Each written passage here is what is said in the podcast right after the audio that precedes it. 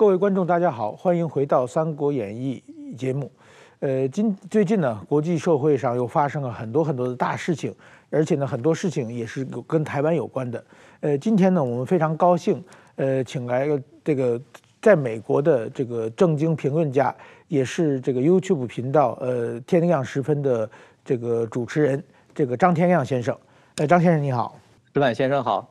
黄老师好。各位观众朋友，大家好。还有黄鹏邵大哥和我们一起这个呃参加这个节目。呃，现在好，嗯，好，现在那个汪浩大哥还还是在意大利，所以说呢，也还是由我来主持。呃，我们现在最近呢，我们看到国际社会就是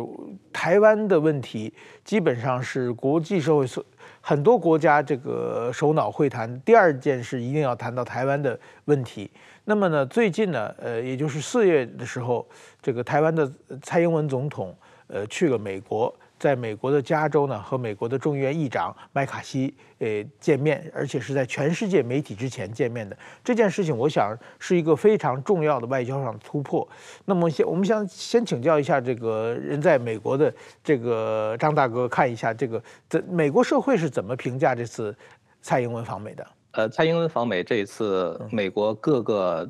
就是两党啊，都是乐见其成。呃，其实本来是凯文·马卡锡是准备要到台湾去的，但是呢，等不及了啊，就蔡总统来的时候呢，就亲自到加州去，呃，跟他会谈，而且呢，是在全世界面前召开了这么一个记者见面的活动。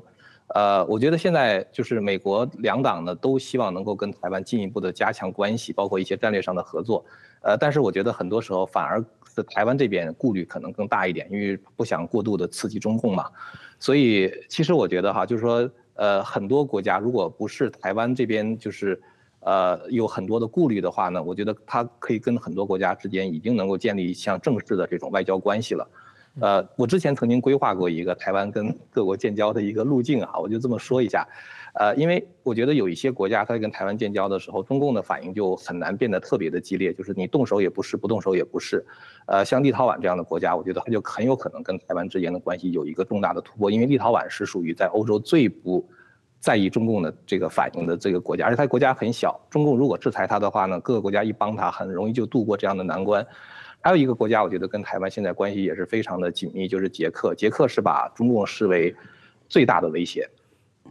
这两天，这个捷克的总统，呃，也在讲说，这个中中共是对地缘政治最大的威胁。然后呢，他说他要执行一个政策呢，叫做一中两制，就是一个中国两种制度。因为既然中共也在讲什么九二共识啊，那就是说，呃，台海两岸都认为这两方面是属于同一个国家。那既然这样的话呢，就是说他愿意和同时这个和专制的中共和民主的。台湾呢，同时建立这样的外交关系，所以我觉得，如果是捷克这样的一个有影响力的中东欧国家，在和这个中共建立，就是在跟台湾建建立这样的外交关系的话，慢慢慢慢，我觉得他会鼓励更多的国家和台湾建立正式的外交关系。那我觉得美国可以是最后，就是或者是到了时机成熟的时候再说，这是我自己的规划哈。当然可能是一厢情愿的做法，呃，但是我觉得这可能是台湾外交突破的一个方向。啊，对我我也觉得，就是说，其实中国的这个一个中国政策。确实是嘛，中国叫一个中国原则啊，就是说，确实是有点强人所难啊，就是说，他逼着所有国家都必须表态嘛。我，过去我听说有一句话叫，就是全世界两件事情最难，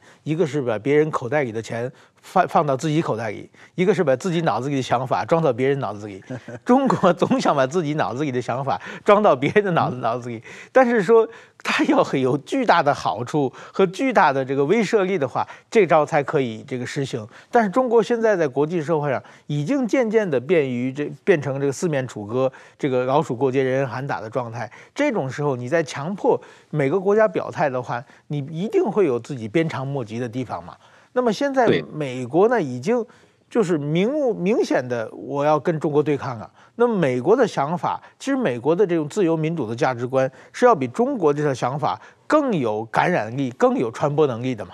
大家更容易说服大家嘛。对，所以说我觉得这这种美国在鼓励大家你跟台湾建交的话，我想这个影响会很很大的。那黄大哥，你对最近这个有有什么看法？最近我们在。呃，外交部方面也做了一些调整，譬如像说，呃，我们正式的释出，我们可以接受双双重承认啊，就是说，呃，跟中国往来之余啊，我们也愿意跟他们一样的建立各种形式的这种呃国与国之间的关系。我觉得释出这样的一个态度，对于呃中共来讲是一个很大的压力啊。为什么很大压力呢？因为现在譬如像说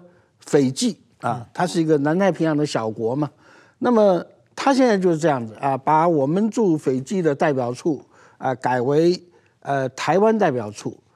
这个对于中国来讲是很刺激的事情啊。那么呃，虽然没有建立正式的邦交，但是呢，显然就是把这个呃跟台湾的关系升级了。但是这样一个小国，中国又能拿它奈何呢？对不对？当然这也是一个呃突破口了啊。我觉得说这个有有很多人讲说。呃，如果中共有那个能耐的话，让中华民国外交清零啊，那倒也是很有意思的。为什么很有意思的？就是说，世界上还没有一个国家说没有一个国家承认它啊，然后呢会从地球消失的啊。因为说实在，以我们中华民国在台湾的这各方面的发展，比起联合国的所谓那一百九十几个国家，我们强太多了。所以说我们。不不能进入联合国体系里面，或不被一些国家所承认，这不是台湾的错，不是中华民国的耻辱，而是联合国它本身的这个呃建立的宗旨受到了这个很大的自我侮辱。那么我觉得说这是一个时间问题，迟早都会有所解决。还有一个，我觉得这这次比较引人注目的就是这次。蔡英文在美国的时候，有很多华侨的社团啊，嗯，这个华侨的社团，他们去一开始去反对这个蔡英文嘛，好像好像还拿个很多钱，但是后来呢，好像美国的这个官方也对这些这个一些人进行一些制裁，就是说，您觉得我我个人觉得这个华侨的社团。在中国过去，在中国国内的宣传，这华侨社团是一个非常形象很好的，就是，但是最近好像是在国外，特别是亲中的这些华侨的社团，这个好像是最近越来越不被这个社会接接受。但是好像台湾系的这个这种华人的社团也有很多，这个台湾这方面的这社团好像是比较受接触。您在美国有没有这方面的感想？对，其实我在刚刚到美国的时候呢，就是感觉美国的华人，就是从大陆来的华人哈，和在台湾来的华人，嗯，呃，其实是中间没有交集的。就是台湾那些华人的话，他们是在他们的那个圈子里边，然后大陆的华人在这个另外一个圈子里边。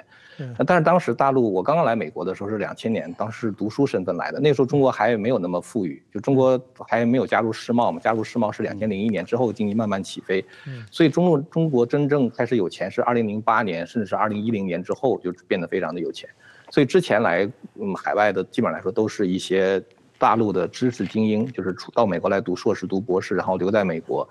呃，所以这批人呢，就是他们呃可能是完全主要的。他们的这个时间精力都是集中在自己的学业上面，就是没有涉涉足太多的政治，呃，当然还有一批人呢是属于从这个大陆像福建呢，尤其是福建有很多偷渡到美国来的人，那他们可能就会有一个同乡会。其实，在海外同乡会里面，福建帮是属于最厉害的。呃，那这批人呢，他们一开始其实也没有太大的这个就是活动能力，但是后来等到中共有钱之后的话，就开始给他们投大量的钱，这个呢就使得他们在海外开始可以办很多很多的报纸。啊，然后呢，就是他们可以花钱去请这个，呃，比如说这个留学生啊，到这个国家那个中共那边的国家的这个领导人来访问的时候，他们就可以去欢迎啊，然后去骚扰那些去抗议的这个为人权去抗议的人呐、啊，等等。呃，所以我觉得呢，就是说，中共在海外挑起了这个华人族群的对立，呃，挑起来之后的话，这种对立一旦挑起来之后，我觉得在美国这样一个自由社会，人家还是能够看得出来的，就是你是支持自由民主的，你还是支持专制政权的。那支持专政政权的这帮人，他们跳得越高，实际上让美国华人他们在大众心目中的地位的话就变得越低，所以其实是他们拉低了华人在美国的形象。那个黄大哥当年也在纽约从事这个华侨运动，可以的。您您对您当时。比如说，在价值观方面，或者是当时还是国民党政权嘛，对吧？对，就是说，当时您的印象，当时的中国的，从来自中国的这这些华人社团有什么不一样？我是这个呃，九八年回到台湾的，所以说，呃，刚才刚才张先生讲的很对嘛。那时候他两千年到美国的时候，那时候美国的华人还不是很多了，还不足以成为一个所谓的社团或或社群的存在。那么以纽约来讲啊，那时候纽约我记得最强的华青帮啊，那么很多都是从这个呃不福清帮，啊，就是从福州附近的那个福清啊。在日本也是一个大团体啊，对对对啊，这福清帮很厉害啊，在在海外，呃，欧洲的话是那个呃浙江青田帮啊，那么在美国的话，福清那个时候福清帮最厉害，那福清帮很多都，而且他们基本上都是比较属于社会比较基层一点的。啊，到美国去餐厅里面打工啊，有的时候在一些那个呃黑的呃黑的小。小小作坊里面啊，打点工这样子，呃，但是后来啊，越来越多，他们都是这样的嘛，一个赢一个啊，所以就一一一大票子。啊。那么这一大票子，慢慢的啊，他们在美国这个呃落地生根以后啊，逐渐的在纽约来讲啊，福州人是很大的一个一个呃来源。那么呃后来啊，当然两千零七年、零八年以后啊，大陆到美国的人越来越多了，啊，所以我觉得这个也造成了这个呃，特别是两千年以后，民进党执政以后，有很多原来的所谓的华侨的团体啊，过去呃比较受国民党影响的华侨团体啊，慢慢的也比较呃有一部分呢，也倾向于。这个呃，中共方面啊，就是说彼此的界限没这么明白了。但是基本上，你像以以呃纽约来讲，那个所谓的台侨团体在华盛那边还是很呃，他们还是很活跃的。嗯啊，对，最近好像还有一个侨领在中国被判了无期徒刑，以间谍罪哈。是个非常亲亲中的一个侨领，对呀，对梁，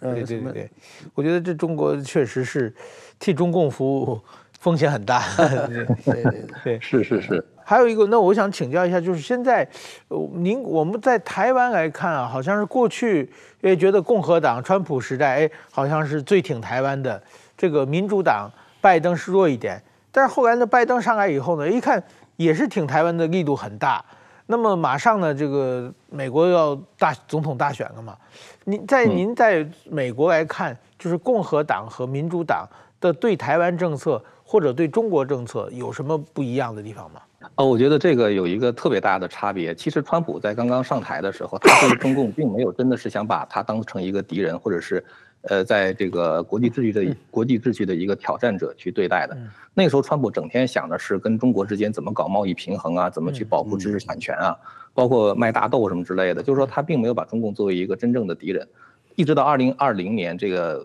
COVID-19 这个事情爆发以后，川普发现他上当受骗了。呃，习近平当时骗他嘛，说这个事情就是一个感冒，到了春天天气一热的时候就没事儿了。所以川普那时候是一直是就是。采取那种门户大开的政策，然后包括跟 COVID-19 期间还跟习近平签订了这个中美第一阶段贸易协定，结果后来等到川普发现自己上当之后，他就非常生气。这个时候呢，因为国务卿蓬佩奥身边有一个就是余茂春，他的这个中国问题的顾问，余茂春是很了解中共的，所以从那个时候开始呢，就突然之间美国对中共的打击就非常强硬，就包括关闭休斯顿领事馆，啊，包括就是当时是禁止共产党入境美国，就这个事情都是属于在这个蓬佩奥时代、川普时代做的这些事情。嗯，但是当时呢，这个川普做这些事情，它主要是属于美国单打独斗这种性质的，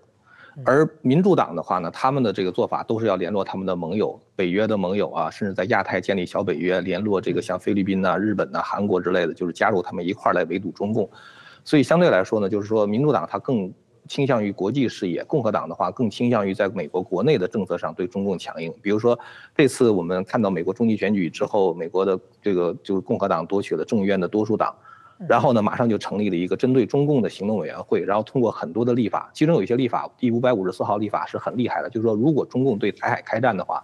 要求美国的这个中情局在九十天之内报告所有中共中央委员以上的那些人和他们的家属和他们家属的家属在美国的财产。就是要可可以要进行冻结。所以就是说，民主党他更倾向于就是联络盟友，共和党的话更倾向于国内内国内的这种立法。但另外一方面哈，我觉得还有一个很大的就是现在的这个不一样，就是民主党呢，他在制定国策的时候，通常来说他都是会考虑不要过度的刺激中共，因为呢，就是现在中美之间如果真的脱钩断链的话，不光是对中共这边有伤害，对美国这边的经济伤害也非常之大。所以美国的话，他非常注重和中共之间的这种就是。外交政策的平衡，就是我在某某一些方面打你打得特别狠，在另外一方面的话，他一定会往后收一收，然后想办法跟你谈一谈。呃，前段时间大家可能知道那个气球事件哈，就那个气球那个被中共打了一个一中共的气球一个一个被打下来，然后呢，国务卿布林肯推迟了去中国的这个呃当时的这个访问。这个看起来美国是对中共当时非常恼火，但是另外一方面的话呢，美国因为这件事情推迟了所有跟。气球事件无关的那些制裁，包括对新疆那些官员的制裁，包括一些其他对那个就是芯片禁令的那个那个就是发布等等，全都推迟，就是不想一次性对中共刺激太大。所以，而当时主导这个事情的话，主要是国务院的二号人物，就是 Wendy Sherman。现在 Wendy Sherman 等于是他自己这么做了之后，压力很大，他就不得不辞，就是他就是七十三岁了嘛，他马上就退休，到六月份就退休了。所以我就是民主党呢，他比较注重跟盟友的关系和。外交上的平衡，他在关键的问题上他是不手软的，但是呢，在一些非关键的问题上，他愿意往后退一步，或者是说他找到一种外交上表面的沟通，表面的这种大家还面子上过得去的这样的一种做法。对我我个人观察就是说，我就是，但是我觉得两个都很强强硬，但是说呢，中国对美国的态度确实不太一样。就是我记得川普的晚期啊，有一次在夏威夷也是杨洁篪去，当时杨杨洁篪非常老实。就是说，见布林肯非常老实，客客气气的说话，低声下气的。过了不久，这个拜拜登上政权上台以后，然后在这个这个不二加二嘛，跟跟王毅去的，嗯、在阿拉斯加，我当时就是吹胡子瞪眼，在那里这个大骂美国，就是完全态度就很明显。我觉得中国。并不是特别害怕这个呃民主党，而而是有点怕共和党，所以他试探，我觉得是因为拜登一直给大家一种糊里糊涂、有点这个老年痴呆的那个样子，然后特别是因为拜登的儿子 Hunter Biden 跟中国也有千丝万缕的联系，包括当时叶简明不是给了 Hunter Biden 上千万美元的那个贿赂嘛，所以他觉得他抓住了拜登的把柄。但是其实他可能没有想到，美国是一个三权分立的这个国家。拜登自己其实他大家都觉得他是一个，他就是一个 puppet，就是他就是一个他就是一个傀儡，就是一个 figurehead，就是大家知道他其实不是他很多决定根本就不是他做，只是他 出来宣布而已。底下的决定根本就不是他做的，所以中共觉得他能够拿住拜登，但其实他的抓错了地方。呃，那次我觉得杨洁篪他是失算了，就是他觉得他那样吓唬吓唬拜登的话，美国可能会民主党会很软弱，或者拜登他会往后退。但其实不是，因为美国的事不是拜登一个人说了算的。因为因为这个民主党他是不会当场有非常过激的反应，而川普他出什么棋让大家完全想不到嘛。比如说他把休斯顿关掉，或者是有的时候他自己突然之间去北韩，这这种事情超乎大家想象力嘛。所以我记得有句话说说川普是不是疯子我们不知道，但是川普在任的时候，全世界的疯子都很老实，就是北韩啊什么俄罗斯的习近平。那个黄大哥您对美国的共和党和这个民主党对这个他的政策有什么看法？对，我觉我觉得这个当然，呃，共和党跟民主党有呃很很明显的差别嘛啊。那么民主党比较重视一些的这个人权问题啊、种族问题啊等等的啊，社会比较这个低阶层的他们的一些生活问题。但是共和党呢，就所谓的比较倾向保守主义。不过就说很特别的就是，表面上看起来共和党好像很凶的样子，但是啊，往往有一些的改变呢、啊。对，包括说对共产党的改变是从共和党开始，就像说以前的这个呃呃基辛格时代啊，那个时候的一些的改变，嗯，那个坦白讲那个。大家都没想到，原来那时候那个总统是有名的反共先生的啊，当初，啊，这个麦卡锡运动啊，他是一个主要的发起者之一嘛。嗯。但是他后来就成为说，跟中国呃改变对中政策的一个主要的推手。嗯。啊，所以呃，我我觉得啊，有的时候呃也不见得是完全那个，但是基本上有一个基本原则，就是不论。共和党或民主党，基本上有两个重点，一个就是美国的国家利益，他们基本上是一致的。嗯。第二个，选举的这个利益基本上也是更重要的。所以我觉得说，这个刚才呃张先生也提到啊，川普总统，呃，说实在，他真的是，他他真的对政治不不不这么内行，他对台湾。了解不多嘛，对不对？那时候他不是讲吗？他说拿着笔啊，指着桌子说：“台湾就这么个笔尖啊，中国像这个桌子这么大，干嘛我们要对台湾怎么样？”但是他后来慢慢的就是他学习能力还是很强的，他很快进入状况。所以进入状况以后，所以我们看到美国政府的运作，不是说看哪一个总统，有的时候他这个班底的影响很大。那么呃，所以。他后来，他因为他的这些班底的运作，刚才讲的 Pompeo 啊这些的啊、呃，这个影响，包括说那时候副总统啊，副总统他其实就是一个呃比较呃保守的人物。那么，所以我觉得说这样的一个是也只有像川普那那一种这个另类的总统，才有可能说让美国真的一下子掉头。不然呢？以过去美国的建制派啊，美国的一个重大政策的调整是需要慢慢时间慢慢来磨的，所以这也是呃对美国来讲也好，对世界来讲，特别对台湾来讲，也是一个幸运。确实，我觉得美国啊，我前不久那个日本的安倍晋三首相的这个回忆录在日本出版了，呃，安倍晋三首相是跟川普非常亲近的，经常打电话，但是我看到安倍前首相对。川普的评价，我吓了一跳。他说，川普是一个生意人，他是一个极端不喜欢武力的人，他会各种谈判把你镇住的话，但是他尽量不使用武力。这跟这个比起来，其实我觉得民美国的民主党政权有的时候比较愣头青嘛。这个一战、二战，什么朝鲜战争、越南越战的扩大化或者参战。很多重要的这个武力行使武力的决断都是民主党政权决定的嘛，所以说我觉得中国对中国来说，两个政党其实都都是不好惹的这个关系。对，哎，那么我想请教一下这个张先生，您对台湾，就是您在美国作为美国的这个或者说是这个民民民主派或者是这个反贼这这个集团，也您怎么看台湾的选举？因为我觉得呃。在美国，我觉得生活时间久了，这这种对自由的珍视啊，对这种人权的重视，是会自然而然的深入人心的。然后呢，你会看到就中国大陆的那种没有人权、没有新闻自由，就是百姓的那种生活的痛苦，你就很难希望这样的痛苦同样加诸在台湾人的身上。嗯所以呢，就是我觉得现在对台湾来说最大的一个问题，就是说他们对共产党的这种认识是非常模糊的，就是不知道共产党到底有多么的邪恶。可能是现在好一些了啊，就是尤其是我觉得二零一九年香港反送中运动之后，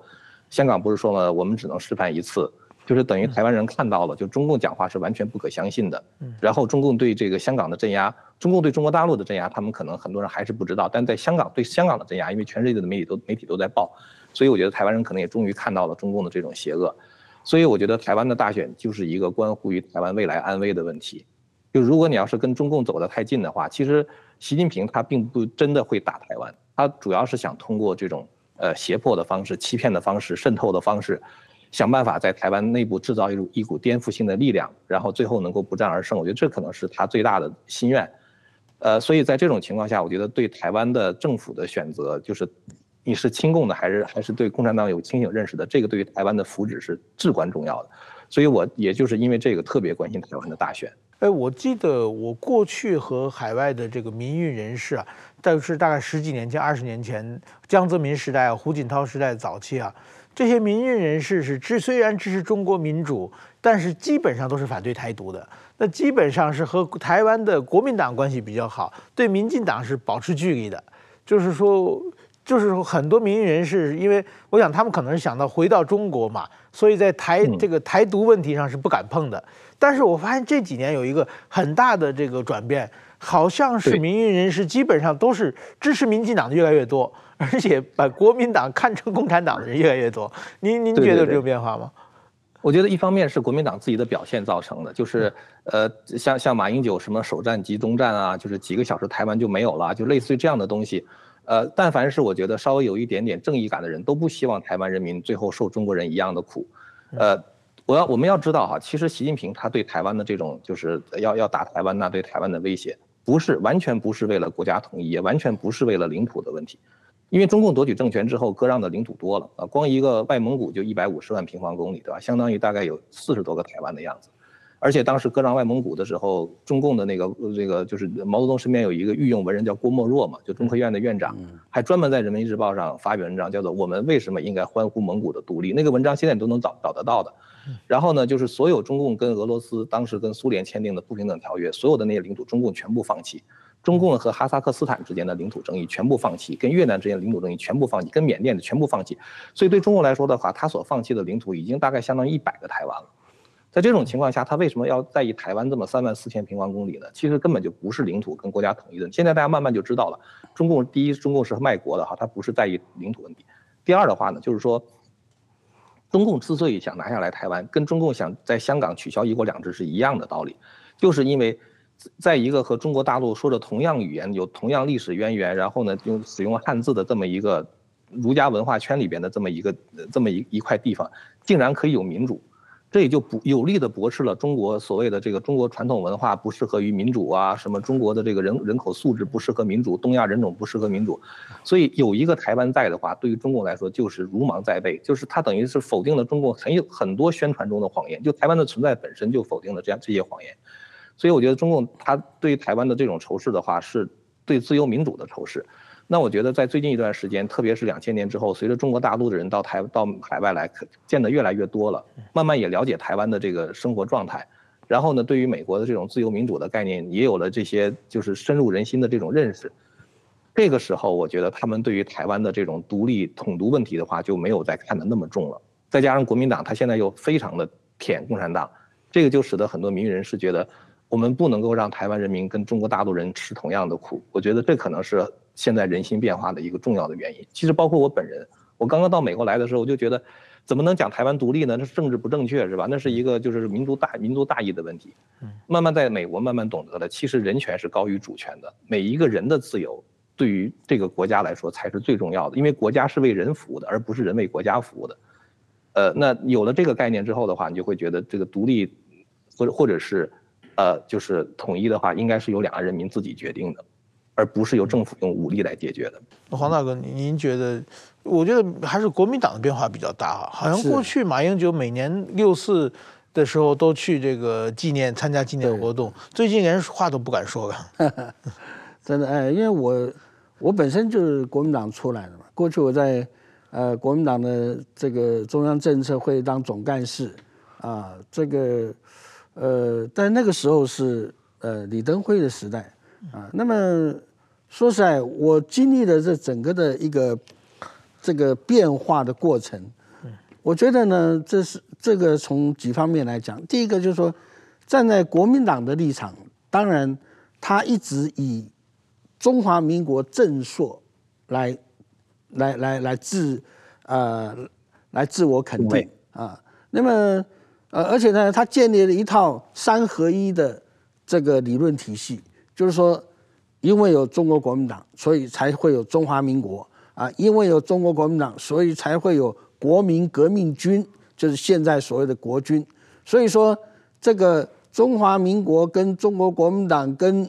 国军是三位一体的。过去也是跟呃老共是一样嘛，就是枪杆子出政权哈。所以这个他紧紧的握住这个国军。那过去像我是。呃，所谓的政战学校毕业，政工，政工，我们以前在连队里面就是党支部啊，对，就是国民党的党支部啊，这个跟共产党是基本上一样的嘛，对不对？所以这样的一个状况，使得说，第一个，很多国民党的一些老一辈的，譬如像说我的那些同才啊，我们受这样的教育出来，他们很容易啊，就会接受共产党那个体制，因为这是两个党国的竞争。啊，所以对他们来讲很熟悉啊，对不对？那共产党的共军的在在共产党的那种特殊地位，跟过去国军在国民党的特殊地位是雷同的嘛。所以当他们到大陆接触所谓的啊黄埔同学会啊这些的这个统战的时候，他就有那种啊呃回到往日光辉的那种的感觉，所以这使得他们特别容易受到中共的统战。二方面就是说，他们对于民进党的害怕啊，为什么说对民进党害怕？因为过去他们把民进党也好，党外也好，或所谓的台独也好，都当作敌人嘛。这他不是内人民内部矛盾，他把它当作敌我矛盾来处理。所以，当你把敌我矛盾处理，你所谓这些都是所谓的三合一敌人，都是跟共产党一样的敌人的时候，一旦敌人当家了，他们内心里面就有一种这个恐惧感，唯恐说会反攻倒算嘛。所以在这种害怕的心理之下，他们会就像当初的这个吴三桂一样啊，他想引清兵入关，哈，结果呢，这个。啊，现在的哪有什么台独啊？啊，现在台独，呃，已经呃被中华民国招安了嘛，所以说台独现在没有了，而且在选举上面没有市场，所以现在的民进党啊，你像特别是像蔡英文啊，民进党内的独派把他把他啊看作比共产党还可恶，对吧？啊，那么民进党的独派对于蔡英文的这种。呃，反感或者说抵制，那那更严重。这代表说蔡英文路线不符合台独路线嘛？那现在赖清德说，我我们还是就是按照蔡英文路蔡英文的路线在走。我觉得说蔡英文改变了民进党，而且民进党本身也随着台湾主流社会在改变，所以我觉得这个都是这过去的时候统独问题，现在基本上已经不存在，所以。这不过是一个借口，尤其台湾年轻的一代哪有什么统独问题啊？对他们讲都是叫什么天然独，因为在台湾出生成长，啊、呃，民主化以后，很自然的就会认同台湾这个地方，所以不需要说有人说啊是民进党什么什么毒化教育或怎么样，其实不是的啊，民进党没这么大力量，而是日久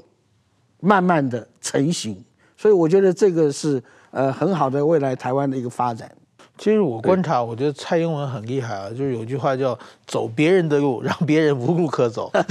他就把国民党的路走。其实他走的是国民党的路嘛。对对。但是因为他拿到政权了嘛，那国民党因为对民进党的仇恨，这个私人怨恨，我就偏反对你，就跑到共产党那边去了。是啊，是。这个我觉得，因为坦白讲，国国民党走这一步啊是。很大的错误了，等于是说你党魂都没有了嘛？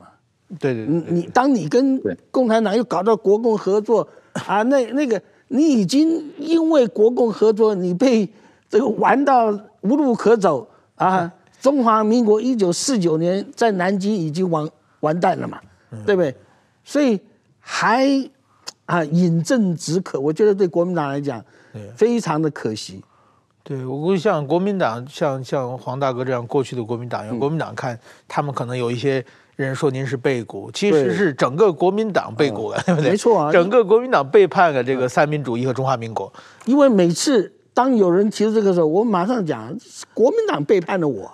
对不对？国民党背叛了我们，背叛了两蒋路线。所以说，你今天你说我背叛啊，没有哪一个敢正面对着我。这样子来指责，因为怎么样？因为他们才是真正背叛，他们啊遇到我这样的非常清楚的人，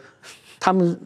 就就心虚了。我们再聊一下最近的这个中国的对台湾政策吧。我们看到去年，比如说佩洛西访问台湾的时候，这个整个台湾海峡是一片这个军事非常紧张，这个呃兵凶战危的感觉。但是说二十大之后，好像一下就风平浪静啊。然后上来一个宋涛，这个过去啊，像国民党副主席夏立言去都不见。现在呢，去个里长他也见，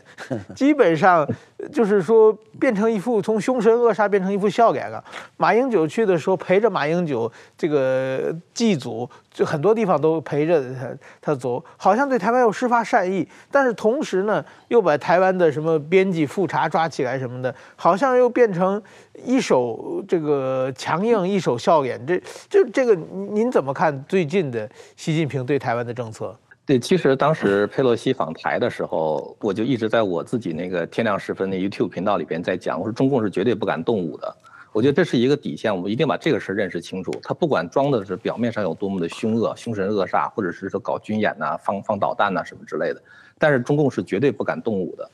呃，我觉得中国现在中共现在对台湾的这个态度哈，我觉得可以用两个字来概括，就是无奈。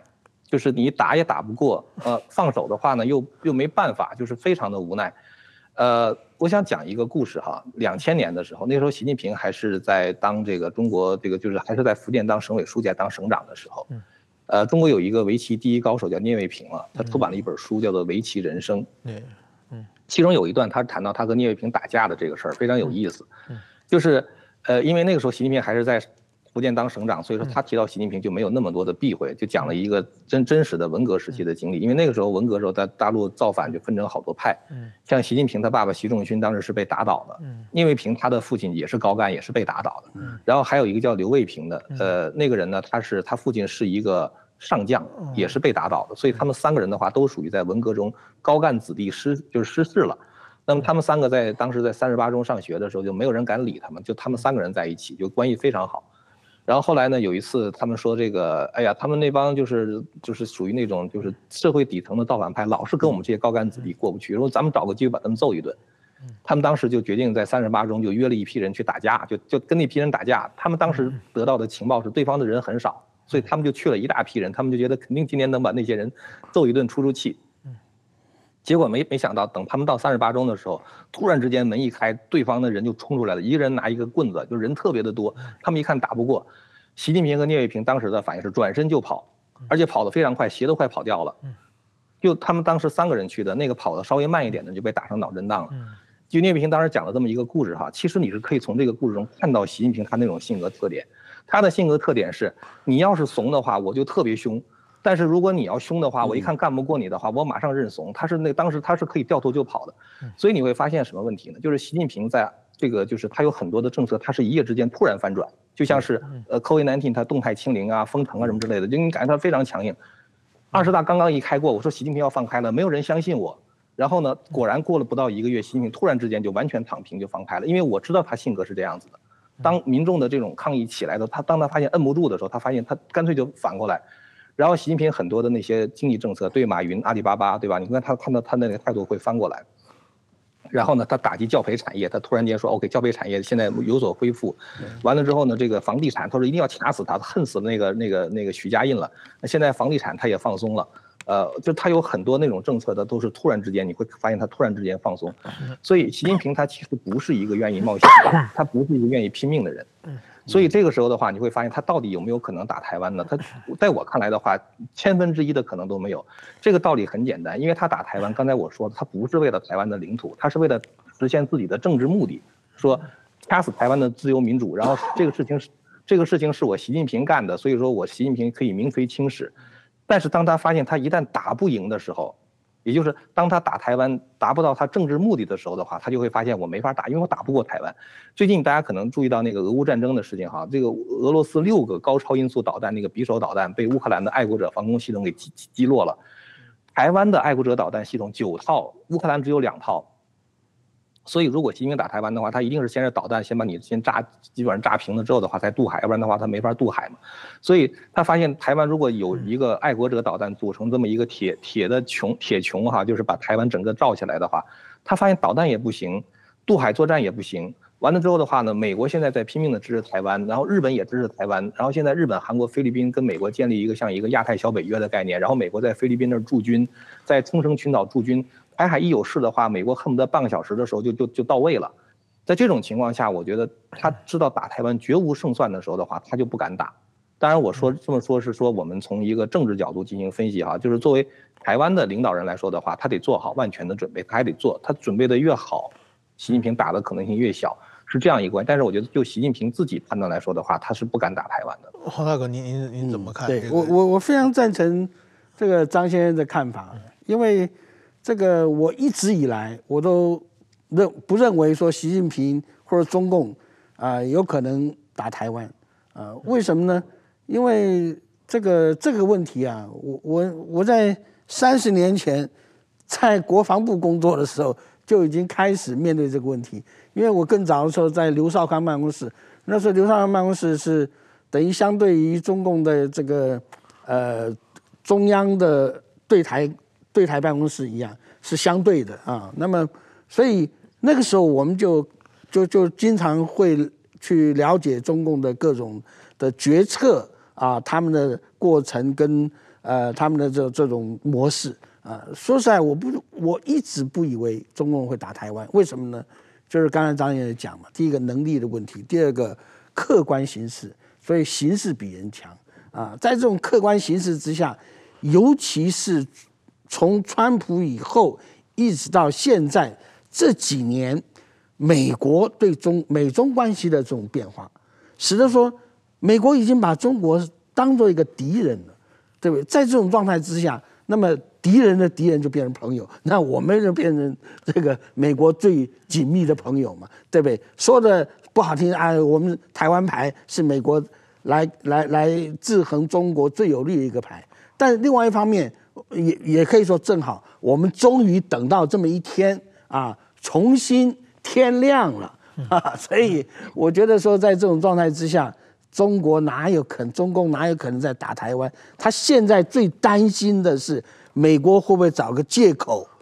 对他开战？为什么呢？因为在美国的观点来讲，他最最不能忍受的是什么？是中共下饺子般的扩张他的海军。因为我们知道，美国的世界霸权